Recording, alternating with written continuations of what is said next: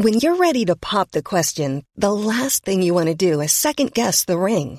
At Bluenile.com, you can design a one-of-a-kind ring with the ease and convenience of shopping online. Choose your diamond and setting. When you find the one, you'll get it delivered right to your door. Go to Bluenile.com and use promo code LISTEN to get $50 off your purchase of $500 or more. That's code LISTEN at Bluenile.com for $50 off your purchase.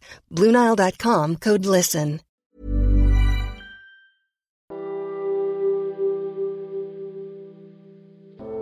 Bienvenue dans 9 mètres carrés. Mais c'est quoi? Un espace infiniment petit. Parfois, la douche est sur le palier. On y met un lit, quand on peut un minuscule bureau. Seule satisfaction, regarder depuis sa fenêtre les toits de Paris. 9 mètres carrés, c'est le cliché, pas cliché, de l'étudiant qui galère. En dessous de 9 mètres carrés, c'est illégal, selon la loi. Bref, 9 mètres carrés, c'est l'espace d'un étudiant durant un laps de temps plus ou moins grand. Et malgré toutes ces contraintes, se produiront des conversations, des questionnements, des peurs, des rêves qui mèneront un jour au diplôme. Alors au journal étudiant Sorbonne, on s'est dit que si on devait nous donner la parole, ce serait bien qu'on s'appelle 9 mètres carrés, histoire de souvenirs. Dans ce podcast, notre fine équipe d'étudiants en galère se retrouve à chaque épisode pour bavarder d'un thème, d'un questionnement, d'un phénomène, et on a plein de choses à en dire. Ce bouillonnement créatif est produit par Radio Grande Contrôle.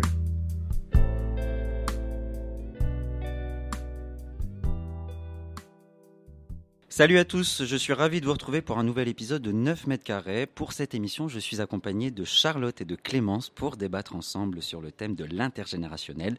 Et nous nous demanderons si nous sommes plus proches de nos aînés aujourd'hui. Salut les filles. Salut. Salut Camille. Je vous laisse vous présenter et euh, dire ce que vous pensez de l'intergénérationnel. Vous êtes nouveau dans 9 mètres carrés. La dernière fois, c'était Esté, Laura et moi-même. Maintenant, euh, il y a vous deux. Clémence, je te laisse. Euh, eh ben, moi, c'est Clémence. Je suis à la radio depuis euh, l'année dernière et puis euh, je travaille avec Charlotte euh, sur un podcast à la radio. Et dans intergénérationnel, moi, j'entends partage, union, rassemblement. voilà, moi, ça me fait penser à ça. Charlotte. Et moi, c'est Charlotte, donc je fais partie aussi de la radio Sorbonne. Et dans intergénérationnel, j'entends bah, déjà l'entente et le partage aussi. Et puis, puis voilà. Bah moi, la première chose que j'ai fait quand j'ai appris qu'on faisait une émission sur intergénérationnel, j'ai tapé intergénérationnel sur euh, Internet et c'est Logement international, intergénérationnel pardon, qui est sorti euh, euh, dans le top des recherches et euh, avec de nombreuses initiatives, je pense notamment à Paris, où euh, des logements sont créés pour que, les, pour que notamment les étudiants, on le verra tout à l'heure avec Elisabeth et, et Muriel, pour que les étudiants puissent loger dans un grand appartement en général avec une présence notamment, parce que c'est pas forcément facile d'arriver dans cette ville seul. Au sommaire de l'émission, comment comportons-nous? Nous irons à la rencontre, je le disais, d'Elisabeth, une étudiante parisienne vivant avec Muriel, une dame âgée d'une soixantaine d'années, nous verrons ensemble en quoi leur colocation est une source d'épanouissement personnel et où les échanges sont nourris au quotidien. Nous recevrons à la suite de ce reportage deux passionnés du vivre ensemble entre générations, Clément et Qui sont partis faire le tour du monde pendant un an et à la suite de ce grand voyage ont décidé de créer le premier média qui parle des vieux. Inspirons-nous, inspirons-nous, c'est Clémence qui va nous inspirer puisqu'elle s'est rendue dans une friperie du Marais. Elle nous expliquera pourquoi les jeunes et moins jeunes d'aujourd'hui ont une fascination pour l'ancien et les vêtements d'antan. Échangeons-nous, échangeons-nous, c'est dans ce troisième volet que nous aborderons le rapport qu'entretiennent une mère et son enfant. Est-il si facile de devenir mère? Beaucoup pensent que l'instinct maternel est un talent inné, instinctif, voire naturel. Une mère doit-elle nécessairement tout donner au nom de l'idéologie patriarcale? Nous découvrons sans surprise que ce n'est pas forcément le cas de toutes les mères avec Charlotte qui est partie à leur rencontre pour parler de leur maternité. Enfin, touchons-nous, touchons-nous, l'origine du monde est-il un tabou entre les générations? La parole s'est-elle libérée au fur et à mesure des générations? En ce qui concerne la sexualité de nos aînés Bienvenue dans 9 mètres carrés. Comportons-nous. On commence donc par comportons-nous. Sommes-nous plus solidaires qu'il y a 20 ans? J'entends beaucoup de critiques autour du fait que l'on ne serait plus aussi proche de nos aînés et que l'on serait prêt à ne plus aider n'importe qui dans notre société où l'individualisme est le maître mot. Je suis allé à la rencontre d'Elisabeth, étudiante et en économie vivant chez Muriel, une femme âgée d'une soixantaine d'années. Elles vivent ensemble en colocation, partagent une même passion, le voyage et le cinéma. Je vous propose donc de découvrir comment comment ces deux personnes ont appris à vivre ensemble et comment chacune d'elles se nourrissent de l'autre. Au début, je ne dis rien. Je dis oui, oui, oui, je partage un appartement. Euh, je suis logée euh, voilà, chez, euh, bah, avec une femme, je dis généralement. Et donc, ça va être mais, attends, elle a quel âge? Et là, je dis bah, la soixantaine. Mais comment ça? Mais c'est pas possible.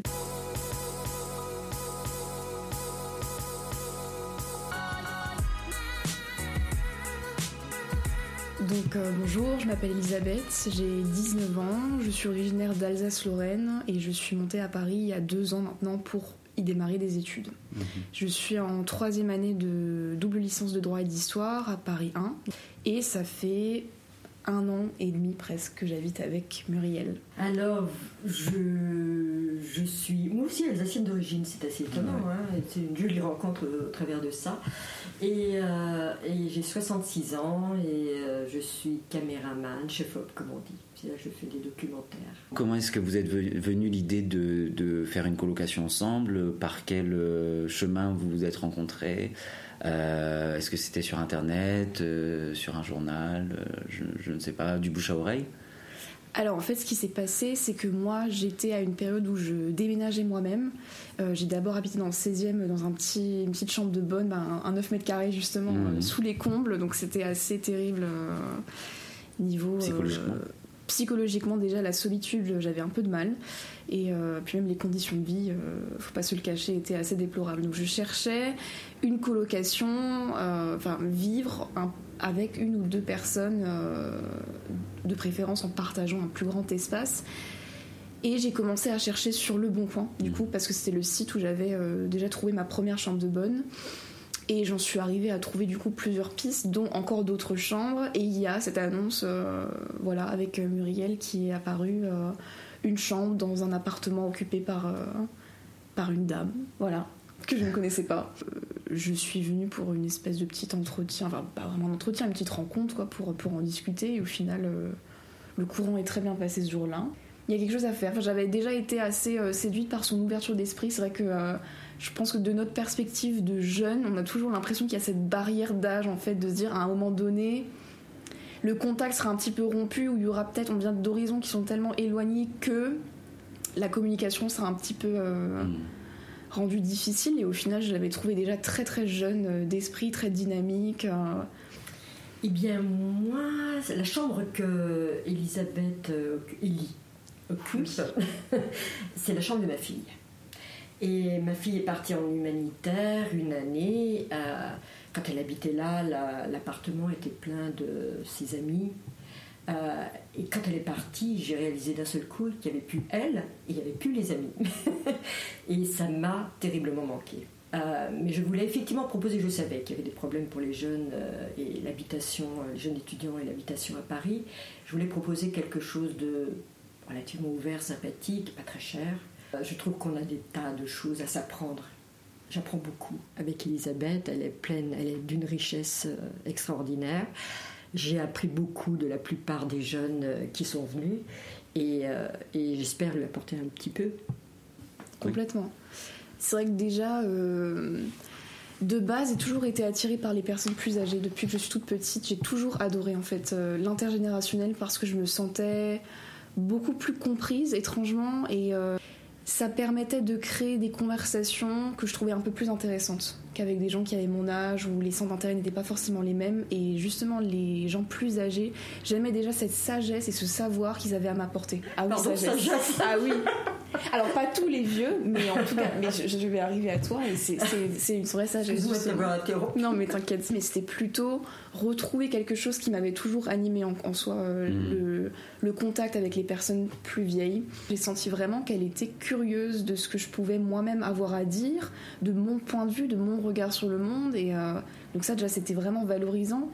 Euh, et puis je sais qu'on partage parfois, bah déjà on partage les mêmes centres d'intérêt. Qui est le cinéma, déjà, les, les voyages. Alors, effectivement, les voyages, ça a été tout de suite le point d'accroche. quoi. Elle a beaucoup voyagé. Je me sens capable de dire beaucoup de choses sans être jugée. Et peut-être même en ayant justement quelqu'un qui partage mon point de vue sur mm. les hommes, sur, euh, avec un grand H évidemment, sur, euh, sur le monde qui nous entoure. Euh. Enfin, je pense qu'on se retrouve beaucoup dans pas mal d'opinions. Elle, elle a maturé cette opinion-là avec sagesse et avec. Moi, j'en suis encore. Je me et peut-être le faire évoluer aussi avec un autre regard. voilà, nous sommes tous très inquiets du, ouais, du, monde tel qu'il va. Hein, on est bien, bien d'accord. On a, ma génération, on n'a pas réussi à transformer le challenge, hein, véritablement le penalty qui hmm. était euh, euh, la fin de la colonisation, l'après-guerre, la Shoah. Mais c'est intéressant justement parce que j'ai l'impression parfois que notre génération n'a pas cette prise de conscience ou alors de manière très légère encore et pas en profondeur. Et de ce fait, justement, bah, encore une fois, je peux l'extérioriser avec des personnes plus âgées qui, elles, ont un regard différent sur notre génération et qui vont se rendre compte de choses. Apporter aussi des conseils. Exactement. ou, des... Pas des conseils, mais des, suggérer quelque chose. Donc c'est vrai que j'en arrive à mieux me sentir avec, des, avec ces personnes-là, justement. Est-ce que vous conseillerez, justement, à, à d'autres personnes de ta génération ou même de votre génération à vous, Muriel, de vous lancer dans l'aventure? Du logement intergénérationnel, ah bah, au final, je peux l'appeler comme ça. J'ai même fait des émules, j'ai plein d'amis qui le font maintenant. Hmm. qui sont ravis, qui, qui, sont venus, qui sont ravis, qui, disent Ah, c'est trop chouette, euh, qui ont eu des enfants, ou pas d'ailleurs. Pour certains, euh, c'est la découverte d'avoir euh, à rencontrer ce que c'est que de vivre avec. c'est ça, c'est l'envie de découvrir cette génération. Et ce qu'elle amène, puis ce qu'elle apporte, et tout, tout ce qu'on a parce qu'on a toujours à apprendre. Une belle preuve donc de savoir-vivre. Qu'est-ce que tu en penses, toi, par exemple, Charlotte? Ouais, moi aussi, je pense que c'est très poétique, je trouve, euh, d'une certaine manière, et, et c'est très enrichissant. Euh, je n'ai jamais vécu ça, mais euh, je pense que c'est très enrichissant de, de, tous les jours apprendre d'une de, personne plus âgée qui a vécu une autre époque. Et par contre, j'ai peut-être aussi une petite question, c'est sur le rythme de vie. Est-ce que euh, moi je vois mon rythme de vie déjà qu'avec ma mère c'est compliqué. Euh, alors je me dis avec une personne âgée comme euh, comme Muriel, peut-être que peut y avoir des, des, des, des problèmes à ce niveau-là. Après je me fais peut-être quelque chose, je me fais peut-être une idée là-dessus parce que je ne connais pas justement cette, euh, bah, tu vois, justement, euh, elle, nous disait, on avait un peu cette approche euh, parentale du fait qu'une personne plus âgée, une personne plus jeune allaient vivre ensemble. Mais en fait, pas du tout. Il n'y a absolument pas ce côté autoritaire de Muriel avec Elisabeth. Et Elisabeth, elle fait complètement, elle, mène son rythme de vie comme elle l'entend, très actif pour, pour son âge. Elle a 66 ans.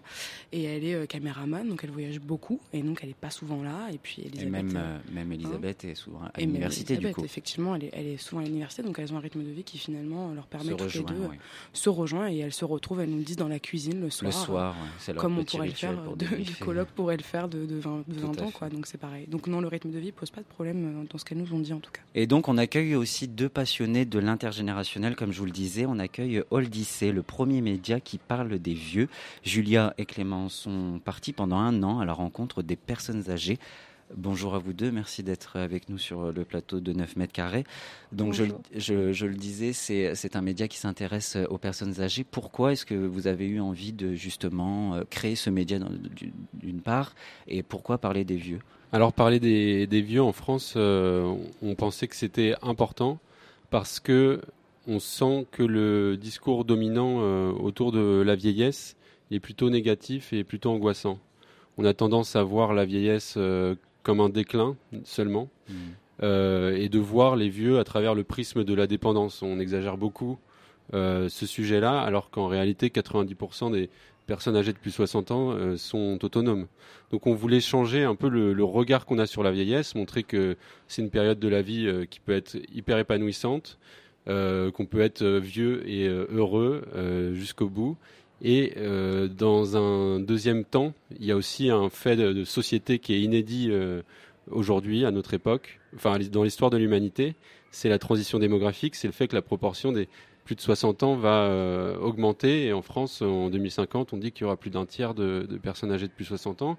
Donc, avoir un discours assez négatif, dire que les générations vont forcément s'opposer, Et en réalité, si d'abord on regarde les études sociologiques, euh, si on se tourne nous-mêmes dans notre famille, euh, on voit plein de choses positives. On voit que euh, les générations partagent les mêmes valeurs. On avait envie de montrer ça et de montrer que dans le monde entier, il y a des initiatives hyper positives, hyper inspirantes qui se font et qui pourraient être répliquées en France. Justement, vous êtes parti pendant un an. vous m'avez dit un an 12 mois, 12 pays, c'est ça Oui, c'est ça. On est parti euh, en octobre 2017. Mhm. Et euh, tous les mois, on a fait euh, un nouveau pays. Donc, on a fait à la fois des portraits, enfin, on faisait des vidéos dans chaque pays.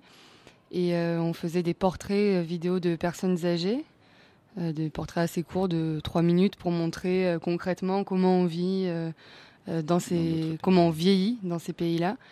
Et puis, on, a fait des reportages vidéo aussi sur des initiatives qui, qui sont euh, des expérimentations, des, des projets euh, qui sont hyper positifs et, euh, et qu'on aimerait pouvoir un jour peut-être répliquer en France. En tout cas, on voulait ramener de l'inspiration. Quoi. à ce jour, on a publié une trentaine de vidéos. En tout, on a vu, je, je, dirais, voilà, une trentaine d'initiatives. On n'a pas tout publié encore et c'est disponible sur Facebook. C'est publié tous les dix jours. Et il y a une petite communauté qui se crée autour de ça on sent que ça intéresse les gens finalement. Mais c'était personnel comme euh, initiative ou c'était euh, Oui, c'est tout est personnel, je pense, dans un engagement. Euh, nous personnellement, on a une image positive de la vieillesse à travers nos grands-parents. On a 28 et 29 ans tous les deux. Moi, ce qui m'a marqué, c'est mon histoire avec ma grand-mère qui a été atteinte d'Alzheimer. Et j'ai essayé, essayé de la considérer toujours comme euh, comme euh, un adulte, euh, un être humain à part entière, enfin de pas la voir par la perte de la mémoire que par des déficiences, mais de la faire rentrer dans mon univers, de continuer à interagir avec elle, de continuer à rigoler. Et, dans, et finalement, on, a créé une relation assez spéciale, hyper riche, hyper marquante. Je pense que ça m'a donné envie de, de porter ça dans des dans des médias et de montrer, ouais de faire que tout le monde. Oui, D'ailleurs, sur Alzheimer, il y a une vidéo moi, qui m'a beaucoup touchée. Euh, et je crois que ça se passe au Québec. Mmh. Il y a euh, une structure où les gens euh, vivent, ont Alzheimer et vivent ensemble. Mais on dirait pas du tout un endroit pour les malades ou quoi que ce soit. Moi, ça m'a mmh. beaucoup touché cette vidéo. c'est quand en France qu'on va pouvoir faire des, des, structures pareilles, je veux dire aussi positives, où on n'a pas la blouse, où, où c'est vraiment les gens qui vivent ensemble. Ça fait un peu communauté. Mmh. Et je trouvais ça très beau. Donc c'est quand que chez nous on va pouvoir. Nous, euh, cet endroit qu'on a visité euh, au Québec, ça s'appelle Carpe Diem. C'est vrai que c'est, ça nous a frappé euh, parce que c'est une, une grande maison en bois où il y a une vingtaine de personnes qui habitent. Et, et, que quand on rentre, on ne sait pas qui est malade et qui ne l'est pas parce que tout le monde cuisine ensemble, tout le monde fait la vaisselle ensemble, tout le monde se met en pyjama ensemble. et il n'y a pas euh, ce rapport entre euh, la personne qui est malade et qui est prise en charge par euh, les intervenants.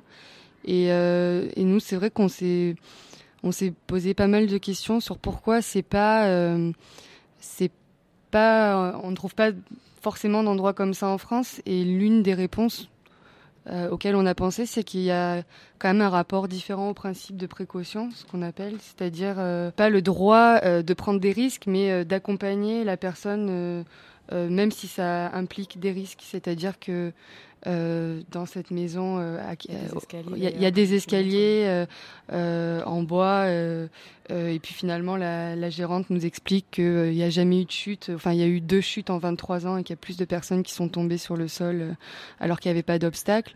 les personnes cuisinent et en France, on pourrait se dire ah, est-ce qu'elles vont pas se brûler, est-ce qu'elles vont pas se couper? Là, ils se posent même pas la question, ils continuent de vivre comme ils l'ont toujours fait. Donc c'est peut-être ce rapport un peu au risque qui est, qui est différent. Après, il faut dire que là, quand on a publié cette vidéo, on a des commentaires, on nous dit que cette approche-là, elle, fait des bébés, elle est en train d'être testée euh, à Grenoble, à, ah Bordeaux. Donc euh, il y a des choses qui existent en France, plein d'expérimentations qu'il faut mettre en avant aussi, ce qu'on va essayer de faire par la suite justement. Et moi, je voulais revenir sur quelque chose que j'ai vu sur votre site internet.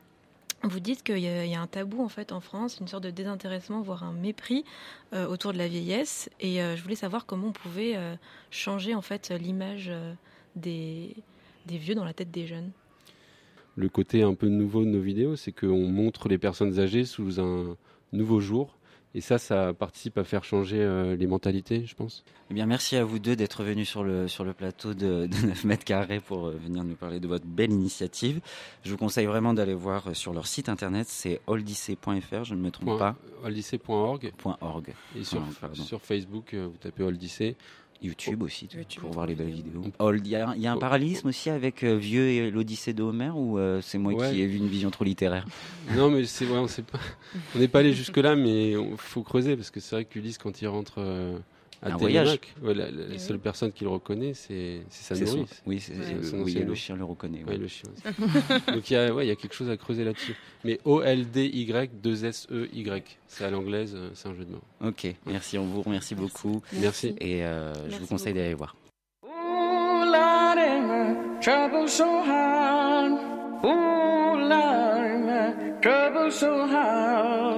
Don't nobody know my trouble.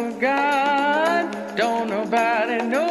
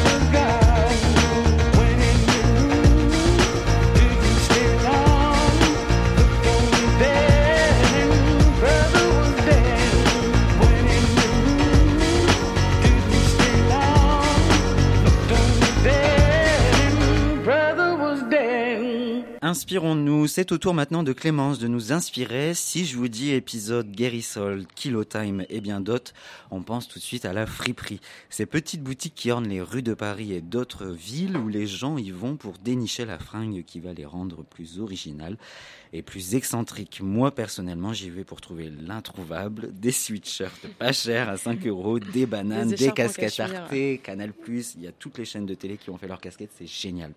Je ne sais pas vous, mais j'ai toujours rêvé de rouler en deux chevaux, de porter des pattes def, de participer à Woodstock et puis euh, plus secrètement de m'allumer une bonne clope dans l'avion.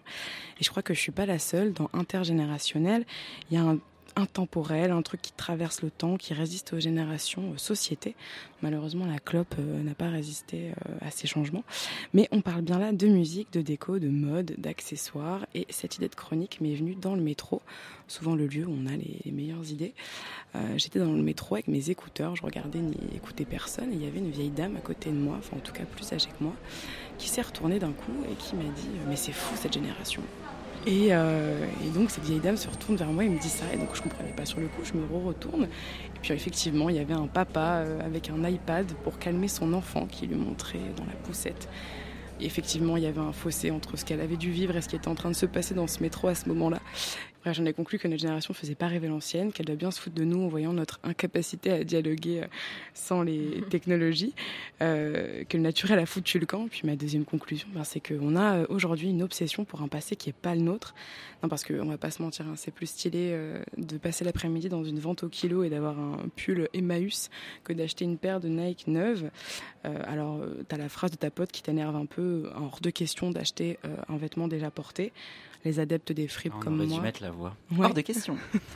les adeptes des fripes comme moi diront que euh, le vêtement a une histoire. Euh, on ne sait pas qui l'a porté ni dans quel contexte. Et ça, c'est cool. Et puis, bon, bah, comment résister à la folle odeur d'usé, de déjà servi qui traverse le salon du vintage. moi, j'adore. de poussière. Ah non, moi, je suis. parfois, c'est un peu trop quand même. Ah non, moi, je suis fan, désolée. La mode, elle est donc au passé, hein, le passé d'une génération qui n'est pas la nôtre, euh, d'un temps que l'on fantasme, mais qu'on n'a pas vécu, mais qui ressurgit pourtant dans nos armoires et dans nos maisons.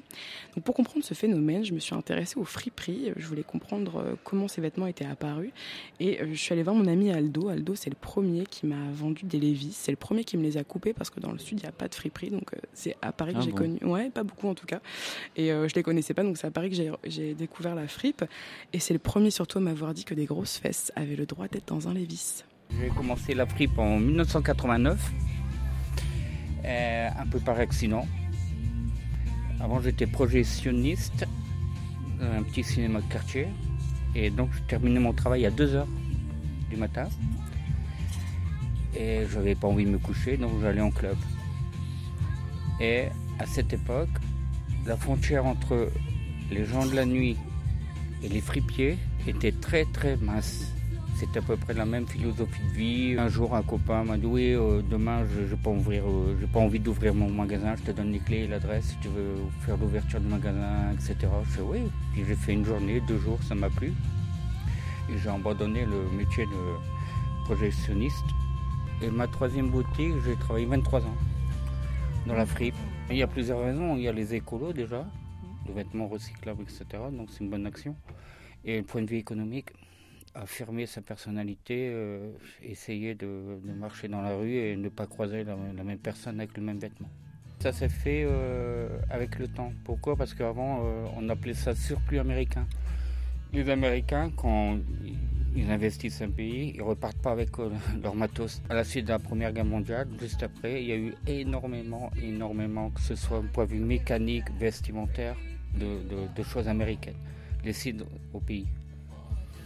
Donc surplus, ils ont dû vendre et puis alors, à l'origine c'est des surplus américains. Malgré euh, que les vrais fripiers, à la fin du 18e, on était 700 à Paris. On nous appelait les faiseurs de mode. Ouais, pourquoi? Parce qu'avant le, le prêt-à-porter n'existait pas. Mais bon, euh, sans le vouloir. Ah bah oui. Bon, au départ, je suis, euh, je suis collectionneur de jeans. Donc, euh, automatiquement, tous les, les vêtements autour de, du denim, ça c'est bien sûr. Et les militaires américains, les tenues d'appontage, c'était que du denim. Donc, c'est intéressant euh, de connaître pourquoi, le, par exemple, le def est né. En fait, le pas de def est né. Bon, il, existait en la fin du 19e aussi. Il était en velours, mais, mais en fait, le grand public, il est né euh, justement avec les surplus américains avec les, tenues d'appontage, parce que les, marins sur le pont avaient des on- Il y a une photo assez célèbre de James Birkin, on le voit avec justement un, pantalon acheté en fripe. Euh, Les, gens, enfin moi j'adore l'histoire, donc euh, souvent je me quitte mon personnage pour euh, m'inventer un personnage, même si ça reste intimiste, mais je me la joue, disons. Et ça dure quelques moments. Après, je m'en lasse et je passe à un autre personnage. C'est les gens qui manquent de vécu qui s'approprient un vécu vestimentaire. Je vous invite à aller à Hippie Market euh, rue du Temple dans le Marais. Vous serez très bien reçus et puis certains de ressortir avec une pièce unique. Euh, Aldo, il nous parle euh, d'un manque de vécu qu'on recherche et puis qu'on cherche à retrouver dans les vêtements vintage. Est-ce qu'on n'a pas assez vécu de choses? Est-ce qu'il nous manque un, un- un background pour pouvoir porter nos vêtements de notre génération? Est-ce que le futur, il fait pas un peu peur pour qu'on se réfugie dans le passé? Et puis surtout, est-ce qu'on n'idéalise pas un peu ce qui s'est passé avant? Non, parce que si on écoute les vieux, euh, c'était toujours mieux avant. Moi, je crois pas. C'était mieux dans le temps. c'était mieux dans le temps. Est-ce que est-ce que c'est pas un peu subjectif c'est vrai. Mais non, mais c'est vrai. Est-ce que c'est pas un peu subjectif ce qu'ils nous ont dit? Est-ce que c'était pas leur prisme finalement? Et, et on se met à avoir une nostalgie qui est pas euh, qui est pas la nôtre. hein. C'est un temps qu'on qui était pas le- qui était pas le nôtre. C'est pas une autre génération. Euh, mais bon, là, on parle on parle pas que de mode. hein. C'est un réel art de vivre, un passé réinventé par notre génération. Mais du coup, pourquoi est-ce qu'on a envie de s'habiller dans les friperies? Pourquoi est-ce qu'on a envie de... Moi, c'est à chaque fois je me pose la question quand je vois des gens dans la rue, quand je vois comment je m'habille, pourquoi j'ai envie de, de m'habiller euh, d'une façon euh, genre euh, les euh, les chemisettes euh, qui euh, descendent jusqu'en bas des coudes, euh, les pantalons taille haute, euh, enfin je sais pas, genre Les vestons pas. tweed. euh, Moi, je pense qu'il n'y a ça. pas que ça. Je pense que aussi, euh, à l'heure de la consommation de masse, je pense que c'est bien aussi de s'inscrire euh, dans un temps long et euh, même par le vêtement. Je trouve que, euh, que euh, là, aujourd'hui, tout est, on a l'impression que tout est jetable, qu'on va acheter un jean et que ouais. euh, un an après, il va être de toute manière de la mauvaise qualité, donc on va l'acheter pour 15 euros. Et on va acheter le même l'année d'après, encore pour 15 euros. ça sent le vécu ça. Alors, exactement. Euh, alors que on aurait pu acheter un jean euh, Levis dans, un, dans, un, dans une fripe pour peut-être un peu plus cher, oui encore, Mm. et le garder, euh, ça, ça se garde pendant je ne sais pas combien de temps. Et c'est juste que après ça, les, les vêtements ont une histoire, et moi, ça me rappelle ma tante qui me sort des vêtements des années 80 qu'elle portait dans les années 80. Moi, je suis incapable de sortir un vêtement euh, que je portais il y a 5 ans. Mais c'est normal. On le... Moi, je sors des vêtements que j'a- j'avais achetés en troisième. Je mets des jeans que j'a- je me souviens, j'avais acheté en troisième. Mais euh, après, c'est normal aussi. On le sortira quand on aura peut-être 40 ans. On se dira, oh, my de 50 God, je l'ai acheté, euh, je l'ai acheté. Mon pantalon Zara, je ne 30 ans. pense pas que je vais le ressortir euh, dans. Peut-être si va tu pas arrêtes de le mettre, si de le laver, peut-être qu'il perdra pas de Non, mais elle a raison, c'est un sa truc, il y a de la qualité dans le vintage. Bien sûr, il y a de la qualité dans le vintage, mais il y a aussi de la qualité quand on sait qu'on achète de la qualité à l'heure d'aujourd'hui, Oui, mais c'est moins Il y a cher aussi ce truc de se euh, dire, euh, les jeunes, enfin du moins les jeunes et les moins jeunes, euh, juste, juste ceux qui vont jusqu'à 40 ans, ont ce truc de se dire une fascination justement pour les années 80, les années 90, mais même encore avant les années 70. Puis moi, je trouve que c'est aussi très joli quand, un- quand on a une, une, quelque chose de, de vintage sur nous avec euh, d'autres euh, avec d'autres habits qui, qui, qui, qui sont de, notre génération. Mm. Mais quand on a une pièce euh, vintage, je trouve que ça met en valeur cette pièce-là et elle ressemble plus du tout à ce, que, à ce, à ce dont elle ressemblait euh, quand elle est sortie dans les années 80. Ou, Oui, c'est euh, vrai. C'est vrai. Non, c'est vrai. On ne la porte plus pareil.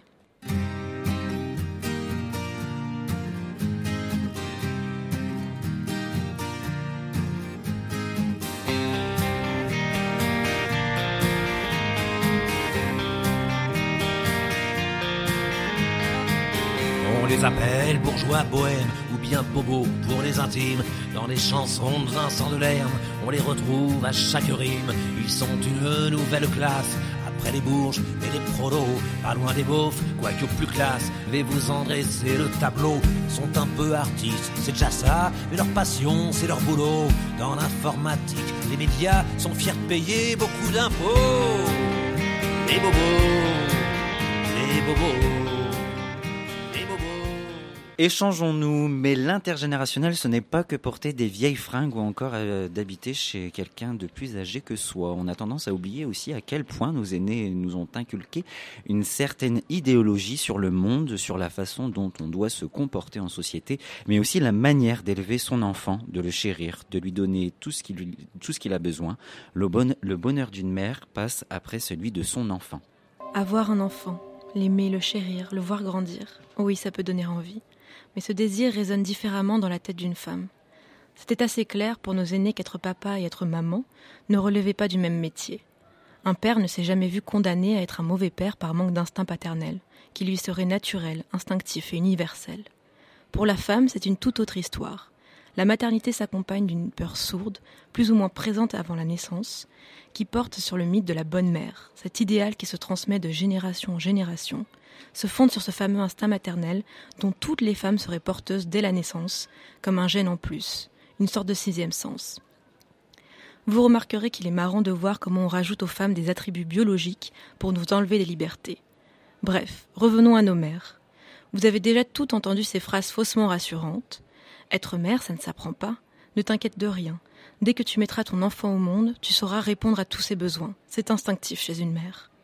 Maintenant, imaginez-vous un peu l'angoisse si la magie n'opère pas, si ce mystérieux instinct maternel ne s'empare pas du corps de la mère, qui se retrouve perdue à l'idée d'avoir la vie d'un petit être entre ses seules mains toutes tremblantes.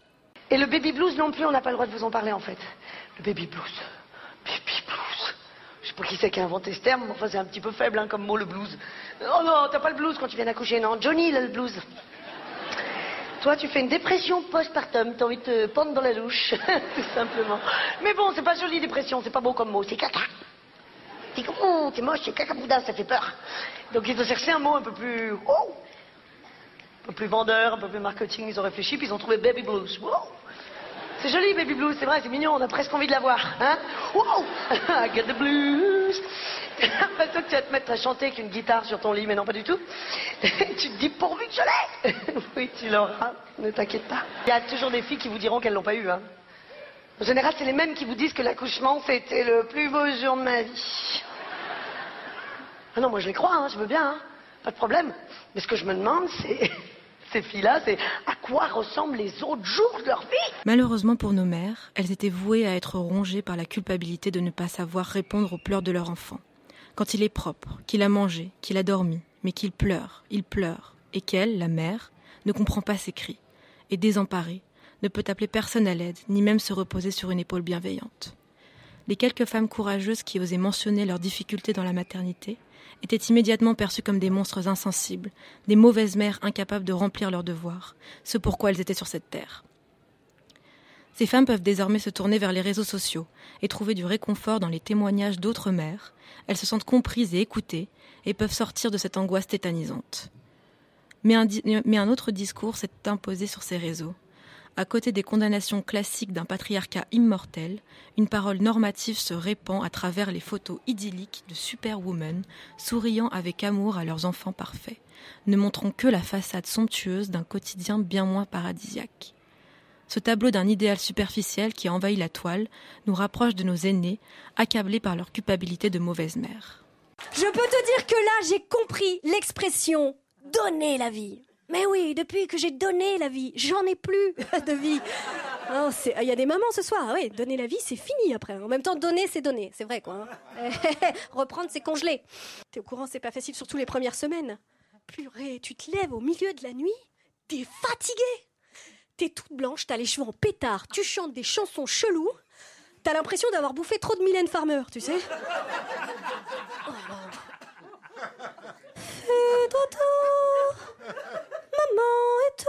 bout du rouleau. Mais quel espoir pourrais-je avoir dans les Fais déjà que t'as tué ma libido. Aujourd'hui, on sait et on le dit. On ne naît pas mère, on le devient. Et ce statut n'est pas naturel, il n'est pas inné, il ne supprime pas la femme, qui, elle aussi, parfois, en a marre de son enfant. N'a pas envie de jouer avec, préfère aller travailler, boire un verre, regarder un film, lire un livre. Choisit de lui donner des petits pots déjà tout faits, même si elle a passé la journée à la maison. Parce que là, maintenant, elle n'a pas envie d'aller cuisiner. Pour personne, pas même pour son enfant. Nous sommes encore si proches de nos aînés dont la société faisait de ces mères des esclaves de leur statut. Nous avons créé un mythe culpabilisant de la bonne mère qui opprime chaque femme sous le poids de ses devoirs. Mais aujourd'hui, j'ai eu l'idée de faire cette chronique parce que les femmes du XXIe siècle témoignent de leur malaise. Le tabou est levé, la parole s'exprime en attendant que la femme se libère.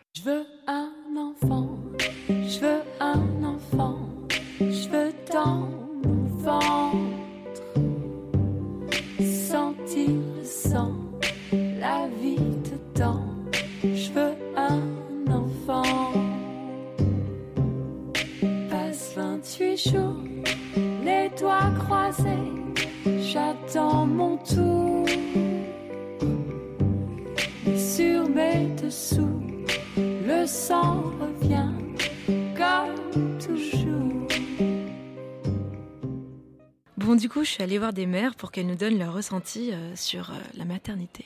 Les difficultés, oui, bah on en a, moi j'en ai, j'en ai eu. Et on se sent quand même euh, très seul. Je n'osais pas dire que que c'était dur, difficile pour moi, de temps en temps, de laisser ma fille chez une nourrice. À l'époque, je ne travaillais pas. Et donc, euh, et je culpabilisais. À l'époque, je sais que je pouvais en je n'en parlais à personne de ce que je ressentais réellement. chacune restait dans son, dans, son mal-être sans en parler. Je suis sûre qu'on m'aurait dit, mais euh, t'es une mauvaise mère. Oui, il reste euh, un certain nombre de tabous sur euh, la femme enceinte et puis ça ramène aussi à l'hystérie un petit peu, genre elle a ses hormones qui partent. Dans les grosses structures, il y a toujours euh, la femme enceinte, enfin quand on embauche une femme, on se dit oula, attends, elle a genre 28 ans, elle va bientôt pondre un, enfant. Si elle vient d'avoir l'enfant, elle sait pas ce qui se passe. Les gens ils vont mal, ouais, les gens ils, vont mal la regarder. Quand je regarde autour de moi, j'ai l'impression que ça n'a pas changé. Et toi, Clem, alors, tu penses que ça n'a pas changé non plus? Euh, moi, je pense que la parole s'est effectivement bien libérée sur, sur le sujet, mais que euh, bah, ça reste encore compliqué. C'est marrant que les femmes que tu interviews euh, parlent de, culpabilité. Moi, j'ai ma maman qui m'a raconté qu'à la maternité, j'arrêtais pas de pleurer et que ben il fallait qu'elle dorme, quoi. Elle en pouvait plus. Donc je venais de naître et puis elle m'a, elle a appelé les infirmières en, en rescousse en disant, mais écoutez, prenez ma fille, j'en peux plus, faut que je dorme et que c'était le moment le plus euh, horrible pour elle et qu'elle a culpabilisé à mort après mais que je pense que c'était voilà une pression de elle ce que sa mère lui a inculqué sur le fait qu'il fallait absolument se sacrifier pour ses enfants et qu'aujourd'hui on bah, c'était il y a 20 ans donc je pense qu'aujourd'hui on dépasse un peu ça et que ça va de mieux en mieux. Mais il y a encore euh, du chemin à faire. C'est vrai qu'on a enfin moi, je pense surtout qu'on a le, ce truc de se dire que, par exemple, une femme, comme tu le disais, c'est inné en fait. C'est euh, c'est inné chez une mère dès que dès qu'elle a un enfant de l'aimer, de le chérir, euh, de, de donner toute son énergie au nom au nom de l'enfant et on oublie aussi parfois de dire qu'une mère reste une femme au final. Exactement. Une mère reste une femme. Et euh, moi, je me souviens aussi que ma mère, elle partait le matin très tôt à, à, au travail. Elle me laissait à la nourrice sur la route et jamais de ma vie, je me suis demandé, mais est-ce qu'elle culpabilise ou pas de m'avoir laissé à une autre mère au final et, euh, et aussi le truc de se dire euh, euh, bah, le truc de se dire tout simplement que pour elle c'était normal. Et au final c'était normal puisqu'il fallait qu'elle travaille. il fallait bien que il y, a, y, a quand même une certaine sorte aussi de de se sacrifier dans un sens. Parce que c'est pas parce qu'on va chez nourrice que la mère oublie son enfant elle va travailler pour subvenir aux besoins de l'enfant et, et à mes elle, besoins par exemple. même quand elle ne veut pas travailler si, oui, bah il y a, il y a, oui, il y a, il y a des fois il y a des mères qui juste ont envie de se retrouver elles-mêmes et qui vont donner leur enfant à une nourrice. Et là c'est très mal vu. Mais je pense que ce qui a beaucoup changé par rapport à la génération d'avant c'est surtout que on en parle alors qu'avant c'était euh, tabou et c'était surtout naturel euh, qu'une mère euh, qu'une mère fasse, fasse, fasse tout et, et ne se, on se posait même pas la question, comme tu l'as dit, si, si elle culpabilisait après t'avoir emmené chez la nourrice. Mm. Euh, on ne se posait même pas la question parce que c'était quelque chose de naturel. Aujourd'hui, on se pose la question et je trouve que c'est déjà une grande avancée qu'on en parle. Mais du coup, vous pensez que, enfin, je pense à, un, je pense à ça à l'instant. Vous pensez que le, le, le, débat avance parce que moi, je me dis, en fin de compte, je, je, je pense pas que ma mère dira ça à ma sœur quand elle aura des enfants, mais je pense que, est-ce que ça avance vraiment au final? Est-ce que le discours ne reste pas le même bah, moi, je trouve qu'on avance sur le fait que l'argument de dire euh, la femme porte l'enfant, donc forcément le sixième sens va opérer. Et je pense que c'est là-dessus qu'on avance. C'est pas parce qu'on porte un enfant. Effectivement, il y, y, a cet argument-là. biologiquement, on porte l'enfant. Mais après, dans la, dans la vie, une fois qu'il naît, ça ne, ça ne revient pas à dire qu'il y a un truc euh, qui soit propre à nous et pas aux hommes, du coup. Parce qu'effectivement, Chal a bien dit, on, bah, un homme, on lui a jamais reproché de pas avoir cet instinct paternel. Ça change, c'est peut-être en train de changer. C'est justement. Moi, personnellement, je pense, je pense que je pense que ça change parce que moi je, trouve ça normal au final. Enfin, je vois pas pourquoi une une, une mère devrait euh, devrait euh, s'occuper de l'enfant, enfin du ménage en général, et pas euh, de la maison, et pas un homme. Je pense que ça avance. Je pense aussi. Je pense que maintenant, quand un homme rentre et qu'on lui dit qu'il est fatigué, une femme peut rentrer aussi en disant qu'elle est fatiguée et que son enfant et qu'elle n'a pas envie de s'occuper de son enfant. Je ne sais pas si on peut encore le dire ouvertement. En tout cas, on le dit ici, c'est déjà, ouais, c'est déjà, déjà bien. Avancé. Et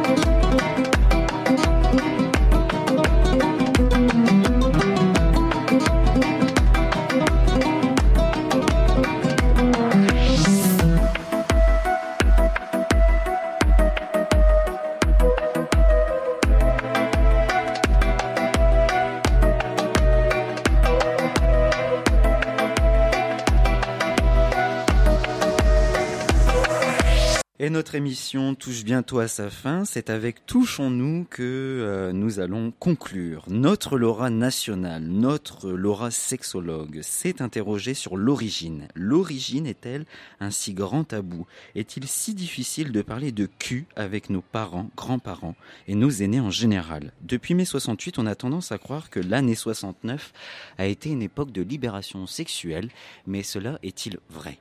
Allô mamie? Je fais un mémoire sur la sexualité. Ah, c'est le sujet à la mode en ce moment. Une semaine plus tard, je vais déjeuner chez elle, et je lui parle à nouveau de mes recherches, et elle me tient toujours le même discours. Et je lui dis, mais mamie, toi, qu'en penses-tu?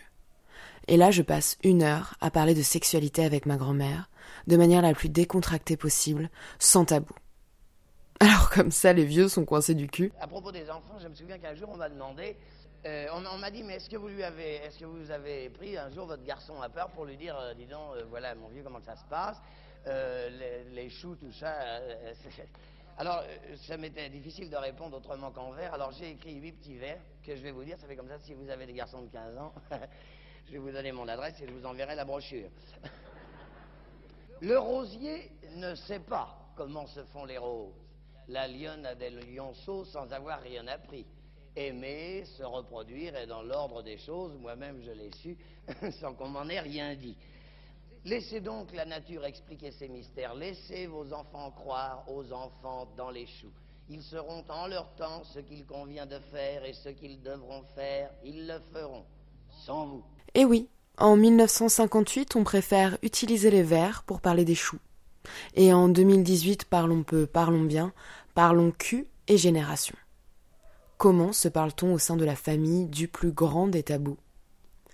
Je me suis d'abord intéressée à ces fameuses discussions gênantes que personne ne souhaite revivre. Alors en 2018, dans le top 1, vous avez la discussion. Oui, vous savez, la première fois que votre père arrive avec une boîte de préservatifs, et vous ne savez pas s'il faut dire merci ou s'il vaut mieux ne rien dire. Après, il y a aussi la réplique gênante, hors catégorie. Pendant un long repas de famille du dimanche, où certains ont trop abusé du vin rouge, la blague beauf est vulgaire. Oui, oui, celle qui est toujours sortie tôt ou tard, mais vous savez jamais réellement quand elle va arriver. Merci, mesdames messieurs.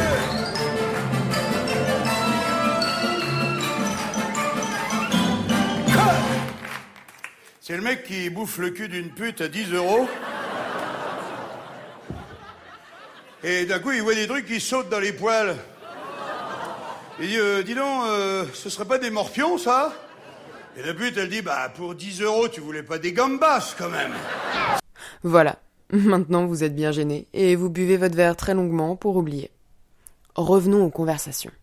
Celle de la discussion, par exemple, de la discussion. Elle vous gêne, mais pourquoi? C'est la manière dont on en parle? Dois-je préciser qu'il y a une différence entre ma sexualité et la sexualité Peut-être que l'origine même du tabou est qu'on est juste bien con. On dirait que parler sexe en famille, c'est comme pratiquer l'inceste. Alors que non. Je vais pas raconter mon coup d'un soir d'hier à mon père, ou euh, je vais pas raconter à ma grand-mère non plus à quel point j'aime la levrette. Là, c'est du voyeurisme. Déshabillez-moi. Déshabillez-moi.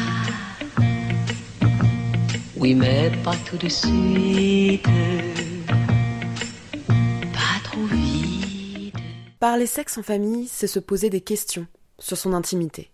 C'est parler de consentement avec sa mère et de l'usage du porno avec sa sœur.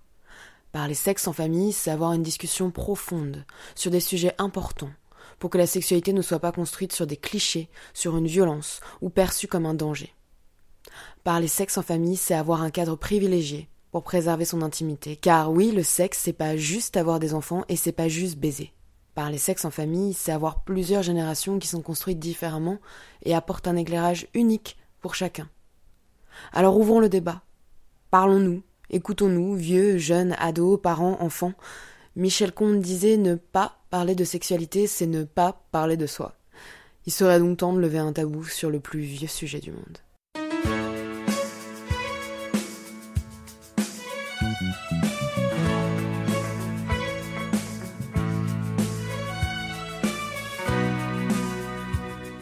Mais du coup, est-ce qu'on peut réellement parler de tout avec nos parents, nos grands-parents et nos aînés en général, et surtout parler de cul, Clémence? Bah écoute, euh, nous on parlait facilement de cul à la maison. euh, non mais c'est vrai, c'était. Passe-moi plutôt- l'expression, s'il te plaît. Ah Non mais attends, c'était c'était plutôt euh, naturel d'en parler. Alors moi j'en parlais plus avec ma maman, hein, parce que je, je vis avec ma maman et ma sœur. Mais voilà, on, on en parlait plus avec ma mère. Et euh, y a, après, on en parlait naturellement, mais il y a plein de sujets qu'on n'abordait pas. Par exemple, la masturbation, c'est pas venu. Euh, sur le, le tapis, on n'en a jamais parlé toutes les deux et tout. Mais après, oui, euh, conseils. euh, euh, Mais vous auriez pu en parler. On aurait pu Mais en parler. pu en mais c'est vrai que je pense que la masturbation, c'était tabou chez moi. Donc tout n'était pas à dire. Mais pourquoi? Je sais pas, je pense qu'il y avait un truc euh, très pudique euh, de la sexualité qui nous appartient. Donc je pense qu'on parlait. euh, Peut-être que ça lui faisait moins peur finalement, je sais pas. Peut-être que ça lui faisait moins peur que ce qui pouvait m'arriver avec un garçon. Je sais pas. Toi, Charlotte?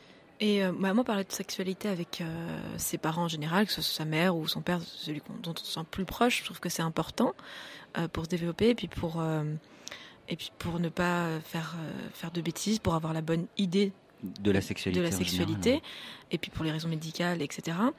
Par contre, de là à parler de sexe, euh, c'est-à-dire euh, je ne pourrais jamais parler de préliminaire ou euh, de l'acte en lui-même avec ma mère. Donc je sais que Entre deux bonnes copines, tu pourrais pas. voilà, je- je- j'en parle à mes barrière, amis. J'en oui. parle à mes amis, ça, ça y a pas de souci. J'en sais euh, quelque chose. Merci Camille. J'en parle à mes amis, mais par contre, à ma mère, je, je, je, je ne je me suis même pas posé la question avant aujourd'hui. Et quand je me la pose, euh, je me dis que c'est juste pas possible. Clémence Ouais, non, mais je suis d'accord avec toi, mais je pense qu'il faut garder cette, euh, Cette barrière, cette distance, ouais, tu vois, de position de parents, position d'enfant, de transmission de ce que tu veux. Mais de- tu pourrais parler par exemple de ça avec ta grand-mère? Ma grand-mère, je sais pas. Ah, je sais pas. Je sais pas si ce serait plus. euh, Je sais pas si ce serait euh, plus facile d'en parler avec ma grand-mère. Je pense pas. Je vais pas jusque là quand même. Mes Mhm. grands-parents, c'est un peu plus compliqué quand même. Le rapport, par exemple, je sais pas. ou- Je pense aussi, moi, je, je pense, j'aurais tendance à croire que justement, il est plus facile entre une mère et sa fille de parler de sexualité qu'une mère Ah avec oui, son fils et d'un ben, fils et un- son Ah ouais, fils. Tu oui, oui. il y a, y y y beaucoup certains, de, mais- de, de- de jeunes filles qui sont très très proches, euh, pour pas l'avoir vécu moi, mais pour euh, connaître des, entendu, ouais. des amis qui sont très très proches de leur père et, euh, et qui parlent facilement de sexualité avec euh, leur père. Et c'est par exemple lui qui, qui était allé chercher leur pilule euh, ou des choses comme ça. Et euh, il y en a qui, si, si, Que ça les dérange pas, ouais. et ouais, qui, mais après, qui, qui se sentent plus à l'aise avec euh, leur père. Chacun, je pense, a sa, à sa manière de tourner la chose et chacun, aussi les parents décident de l'éducation qu'ils ont envie de donner à leur enfant. Il y a, moi, je me souviens aussi d'avoir déjà assisté à, d'avoir été chez des amis et par, on était à table et ils parlaient de ça ouvertement. mais vraiment, genre, enfin, pas d'un langage vulgaire, mais euh, je me souviens que je, je savais plus où me foutre. J'étais assis dans ma chaise, je mangeais, je crois, on mangeait des steaks frites à l'époque, enfin, c'était un truc de ouf. Et moi, je me disais, je, me- je me disais, mais s'ils me demandent, et toi, Camille, je saurais pas quoi répondre. Moi, j'allais leur dire, mais wesh, ça te regarde. en fait, c'est pour ça.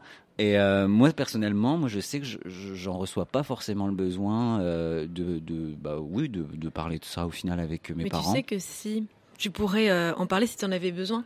Oui, oui, je pense que j'a- j'aurais pu en parler avec euh, ma mère ou mon père, euh, ça me dérange pas, de- d'en parler avec euh, mon père ou, de- ou même ma mère au final, de parler de, de ça. Mais je me suis fait, ouais, ma sexualité tout seul. Puis on oublie aussi de dire qu'on parle beaucoup entre, entre amis, entre, entre, gosses au final.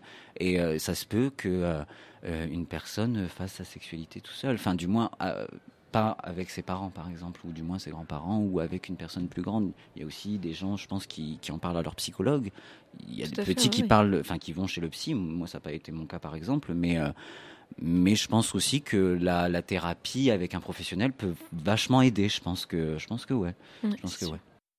Et il y a aussi tout ce milieu où les, les éditeurs, au final, même les auteurs, ont su prendre le pas de d'initier entre guillemets les enfants.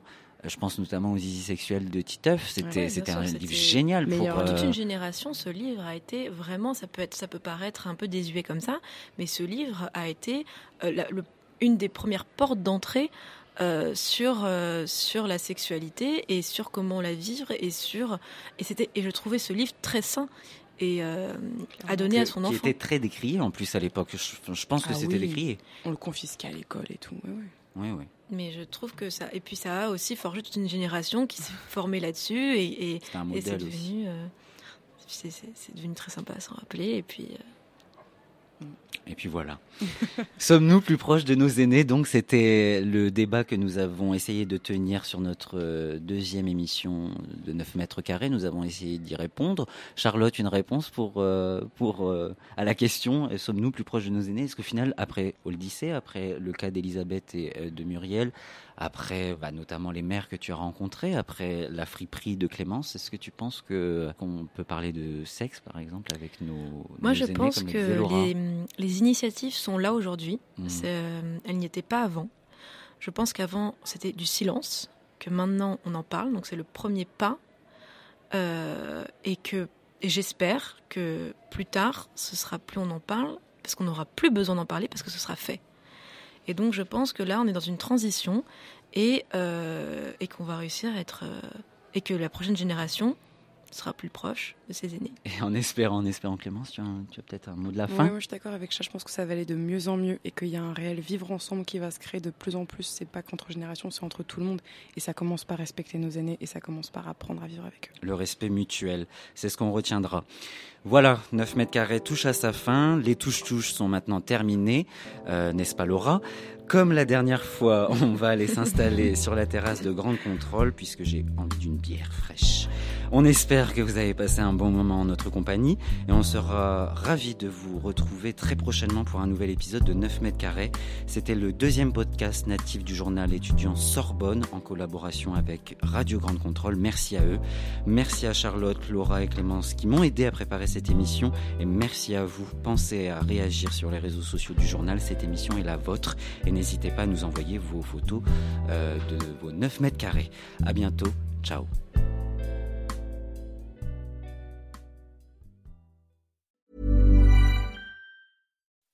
When you make decisions for your company, you look for the no-brainers. If you have a lot of mailing to do, stamps.com is the ultimate no-brainer. Use the stamps.com mobile app to mail everything you need to keep your business running with up to 89% off USPS and UPS. Make the same no-brainer decision as over 1 million other businesses with stamps.com. Use code PROGRAM for a special offer. That's stamps.com, code PROGRAM.